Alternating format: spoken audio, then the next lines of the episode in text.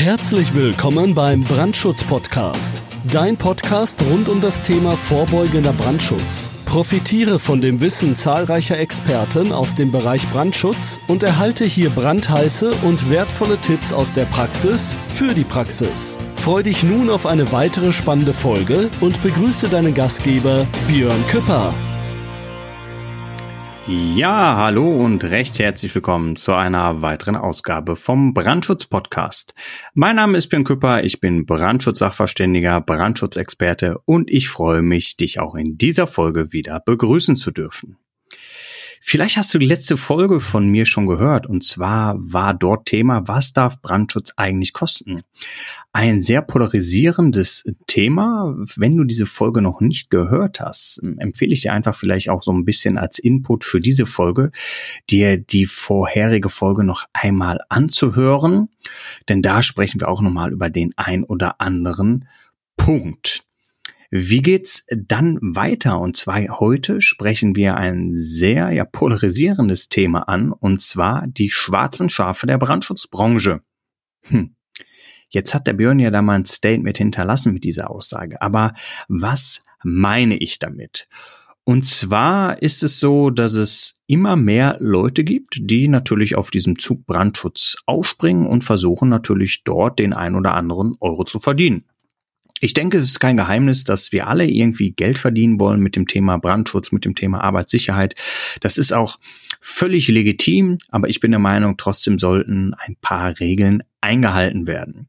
Was meine ich jetzt damit? Und zwar gebe ich dir hier gerne mal ein paar Infos und Inputs so aus meiner Sicht der Sache. Gerade im Bereich des organisatorischen Brandschutzes finden wir heute ziemlich oft so das Wort Brandschutzhelfer. Es ist eine Sache, die ähm, deklariert ist. Wir finden es einmal in der ASR 2.2, da wird darüber gesprochen. Es gibt eine DGUV-Information. Und ähm, ich denke, du, du weißt, wie was einzuwerten ist, was eine Arbeitsstättenrichtlinie ist oder eine Ableitung davon und was eine DGUV-Information ist, ne? also auch die äh, ASR hat ja einen empfehlenden Charakter in der Form. Die Frage ist, wenn ich diese Sachen anderweitig umsetze, kriege ich es denn besser oder zumindest gleichwertig hin? Und wenn dann mal was schief geht, habe ich automatisch damit bewiesen, dass die Maßnahmen, die ich ergriffen habe, nicht definitiv besser waren. Also sollte man sich in diesem Fall an die ASR natürlich halten und die DGUV-Information hat natürlich auch keinen rechtsverbindlichen Charakter. Sie ist in Anführungsstrichen nur eine Information. Aber auch hier die Frage, wenn was passieren sollte, habe ich Maßnahmen ergriffen, die mindestens gleichwertig waren und das kann ich meistens nicht umsetzen. Und hier nehmen wir einfach mal das Beispiel der Brandschutzhelfer. Auch hier ist es so, dass ähm, diese Brandschutzhelfer ja Sinn und Zweck haben. Ne? Also es gibt ja ähm, oft so eine Sache, gewisse Anteile an Leuten soll man mit den Vorlöscheinrichtungen vertraut machen. Da gibt's so den Standardwert für Bürobetriebe, fünf Prozent. Als Beispiel, wenn du jetzt 100 Personen im Bürobetrieb hast, müsstest du fünf ausbilden. Aber jetzt auch andere Sachen müssen berücksichtigt werden, wie Fluktuation, wie natürlich planbarer Urlaub und auch immer, ja, ich sag mal, Lage und Ausdehnung eines Objektes. Ne? Wenn diese zehn oder 100 Mitarbeiter in diesem Fall über mehrere Etagen verteilt sind, dass zwei, drei verschiedene Gebäude sind, dann brauche ich schon wieder eine ganz andere Anzahl. Und definitiv auch hier die genaue Anzahl kannst du eigentlich nur aus einer Gefährdungsbeurteilung ableiten. Und wenn man die vernünftig macht, kommt meist ganz andere Zahlen. Jetzt ist unternehmerisch die Frage, okay, die meisten sagen, bei uns hat seit 50 Jahren eh nicht gebrannt, was kann maximal passieren? Die Strafen sind ja auch relativ gering, das ist ja kein Geheimnis, es ist vielleicht maximal irgendwie eine Ordnungswidrigkeit und eine Geldbuße, die uns dann auferlegt wird. Und jetzt schauen wir einfach mal ins Internet ähm, und suchen nach diesen Brandschutzhelfern oder Leute, die die Brandschutzhelfer ausbilden können.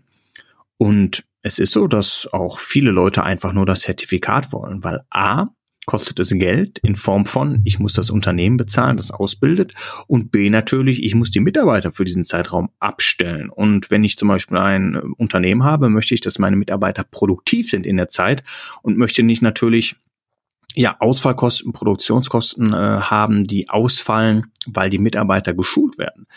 Und ähm, dann gucke ich natürlich auch mal und dann findet man in der heutigen Zeit oft Preise, wo man sich fragen muss, wie können diese Preise zustande kommen?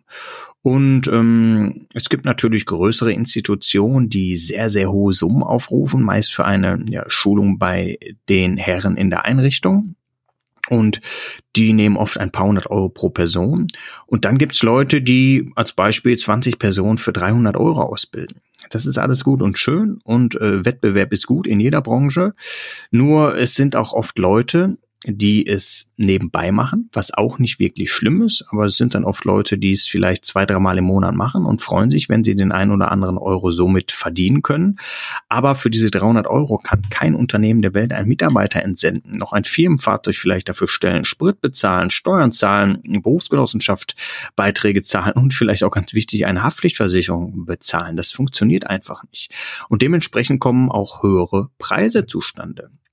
Und gerade bei den Brandschutzhelfern wird der Markt immer lustiger, denn es gibt auch immer mehr schwarze Schafe, die gar nicht ausbilden dürfen. Und jetzt sagst du vielleicht, ja, wie kannst du sowas sagen, gar nicht ausbilden dürfen? Wenn wir jetzt das Thema Brandschutzhelfer nehmen und wir müssen ja das nehmen, was niedergeschrieben ist irgendwo. Und da müssen wir uns nun mal auf die DGUV-Information äh, stützen. Und da steht ganz klar, wie ein ja, Ausbilder für Brandschutzhelfer auszusehen hat.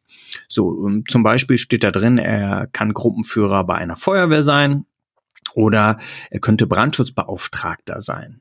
Und ähm, jetzt gibt es auch viele ähm, Leute, die zum Beispiel die betriebliche Prävention, sprich Erste Hilfe ausbilden. Und da gibt es den einen oder anderen Anbieter, der sogar Tagesseminare angeboten hat für Erste-Hilfe-Ausbilder, dass sie innerhalb von einem Tag auch jetzt das Thema Brandschutz ausbilden können. Das wäre dasselbe, als wenn du, ähm, ich sag mal, Brandschutz-Ausbildung ähm, machst oder Brandschutzkonzepte schreibst und ich dir jetzt sage, okay, besuch mal eine Vormittagsveranstaltung bei mir und du darfst jetzt komplett Erste Hilfe ausbilden. Du musst von dieser Materie nicht viel Ahnung haben, weil das bringen wir dir alles bei in der einen Stunde oder in diesem einen Vormittag. So wird es nicht funktionieren. Und ähm, die Frage ist, ist das besonders clever. In meinen Augen ist es nicht besonders clever. Denn ähm, aktuell gibt es auch einen Fall, mh, hm, da ist ein Brandschutzhelfer bei seinem Einsatz quasi beim Löschen etwas passiert. Und ihr könnt euch vorstellen, wenn es einen Personenschaden gibt, gerade bei einem Brandereignis, das dann ermittelt wird und ermittelt auch der Staatsanwalt. Und dann wird natürlich gerade in so einem Fall erstmal alles angefordert, was es in diesem Unternehmen gibt. Ne? Was äh, gibt es an Gefährdungsbeurteilung? Was gibt es vielleicht an Brandschutzordnung? Und natürlich auch ganz klar, ist das Personal ausgebildet worden?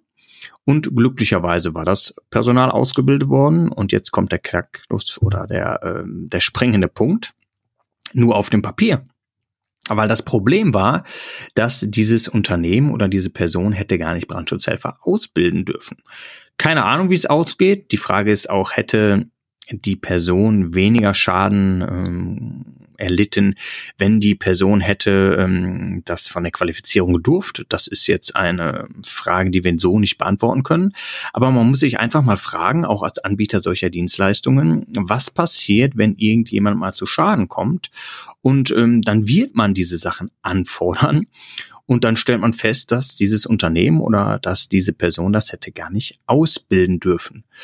Spannende Fälle in diesem Bereich und ähm, deshalb ist es eine ganz klare Warnung von mir, sich die Anbieter dort mal genauestens auszusuchen. Preisvergleich finde ich super wichtig, aber man sollte auch genau schauen, wen man da ins Haus lässt. Und ähm, noch ein Fall, gerade auch bei den Brandschutzhelfern, es gibt auch andere Einrichtungen, die zum Beispiel die betrieblichen Ersthelfer schulen.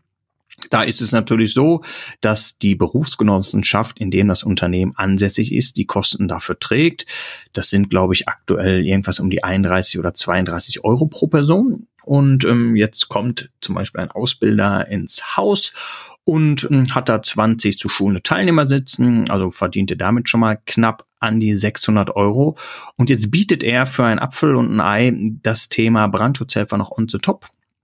A ist es sehr schwierig, da du schon für die betriebliche Ersthelferausbildung neuen Unterrichtseinheiten benötigst und jetzt brauchst du für die Brandschutzhelfer mindestens, so steht es ins äh, oder in der äh, DGV-Info, brauchst du mindestens zwei Unterrichtseinheiten, was schon sehr schwierig ist, dort Theorie und vor allem darum geht es bei den Brandschutzhelfern, die Praxis näher zu bringen. Und diese ja, Anbieter bieten jetzt einfach dem Unternehmen an, pass auf, für 20 Euro pro Person biete ich dir jetzt die Brandschutzhelferausbildung an. Und ähm, ja, für den Unternehmer eigentlich eine relativ einfache Entscheidung, weil mh, mm, man hat zwei Fliegen mit einer Klappe äh, geschlagen. Die Mitarbeiter sind einmal eh jetzt vom Unternehmen quasi äh, fern an diesem Tag und äh, man kriegt für 20 Euro pro Person danach noch ein weiteres Zertifikat in die Hand gedrückt, wo dann Brandschutzhelfer draufsteht und ähm, günstiger wird man es nirgendwo auf dem Markt bekommen. Nur die Frage ist, ähm, macht das Sinn und Zweck? Und auch hier ist immer die Sache, es gibt dann einfach Leute, die sprechen das Thema eine halbe Stunde mal kurz während einer ersten Hilfeausbildung an. Und die Brandschutzhelferausbildung hat auch äh, den Augenmerk, das Ganze in der Praxis umzusetzen. Also nicht irgendwie nur graue Theorie und dann wird gesagt, wir haben jetzt einmal Vorlöscher kurz erklärt. Äh, wenn ihr Fragen habt, ähm, fragt, okay, ihr habt keine Fragen mehr, dann war's das und man hat Geld kassiert. So sollte es definitiv nicht sein. Also, was möchte ich damit sagen?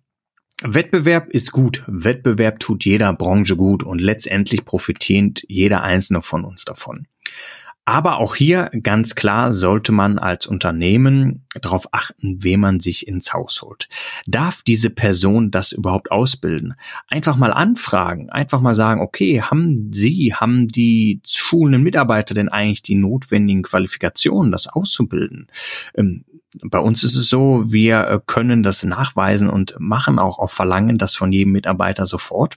Also da sind wir völlig transparent. Wir sagen auch, äh, man kann jederzeit bei uns nachfragen und ähm, wir verstecken uns da nicht. Wir haben öffentliche Bewertungen, die einsehbar sind und auch hier sind wir völlig transparent und agieren mit unseren Kunden und sagen, okay, selbst wenn uns jemand schlecht bewertet, dann lassen wir sowas stehen und sagen, okay, daraus können wir nur lernen, was hätten wir falsch gemacht oder was haben wir falsch gemacht und können uns nur in Zukunft verbessern. Und auch hier der Tipp für mich, wenn du selbst ein Unternehmen hast, Geschäftsführer bist, schau doch einfach mal nach. Schau mal die Bewertung nach, schau mal, wie das Unternehmen aufgestellt ist, schau vielleicht mal nach Referenzen und spreche einfach mal mit den Personen.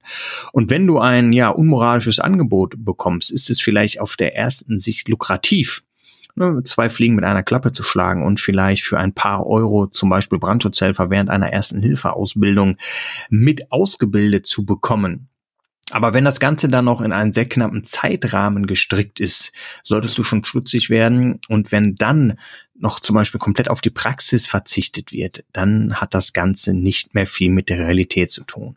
Und stellt auch hier immer die Frage, wenn mal was passiert, wird auf jeden Fall irgendwann gerade bei einem Personenschaden der Staatsanwalt mal ermitteln. Und da wird man ziemlich schnell hellhörig und da werden solche Sachen auffallen. Und dann gibt es sehr unangenehme Fragen, wie das ausgeht, kann ich nicht, kann keiner im Vorfeld sagen.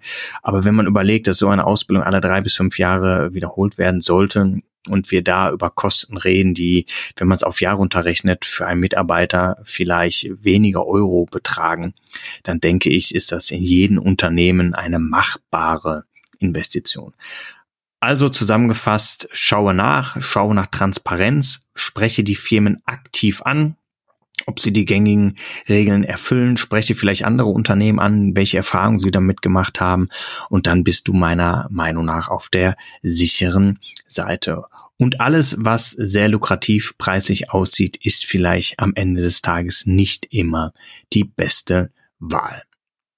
Okay, wenn dir jetzt diese Folge gefallen hat, dann würde ich mich natürlich freuen, wenn du vielleicht mal auf brandschutz-podcast.de gehen würdest, dich dort mit mir vernetzen würdest. Da hast du einmal A die Möglichkeit, über das Kontaktformular mir eine Nachricht zu hinterlassen oder du kannst B auch über LinkedIn in unserer LinkedIn-Gruppe Mitglied werden. Du kannst mich dort anschreiben, mich dort finden und dann würde ich mich freuen, mich auch dort mit dir vernetzen zu können. Ein weiterer Hinweis, es gibt jetzt auch noch einen YouTube-Kanal von mir, Brandschutz einfach erklärt. Dort habe ich es mir zum Ziel gemacht, das Thema Brandschutz wirklich für die Allgemeinheit näher zu bringen. Da werden wir ganz banale Themen ansprechen. Wofür brauche ich einen Feuerlöscher? Was sind die Unterschiede? Aber da werden wir dann auch irgendwann mal komplexere Themen ansprechen, wenn zum Beispiel um das Thema Brandschutzkonzepte geht oder über ja kompliziertere Themen im Bereich zum Beispiel organisatorischen Brandschutzes. Und da würde ich mich freuen, wenn du auch dort einfach mal draufgehen würdest.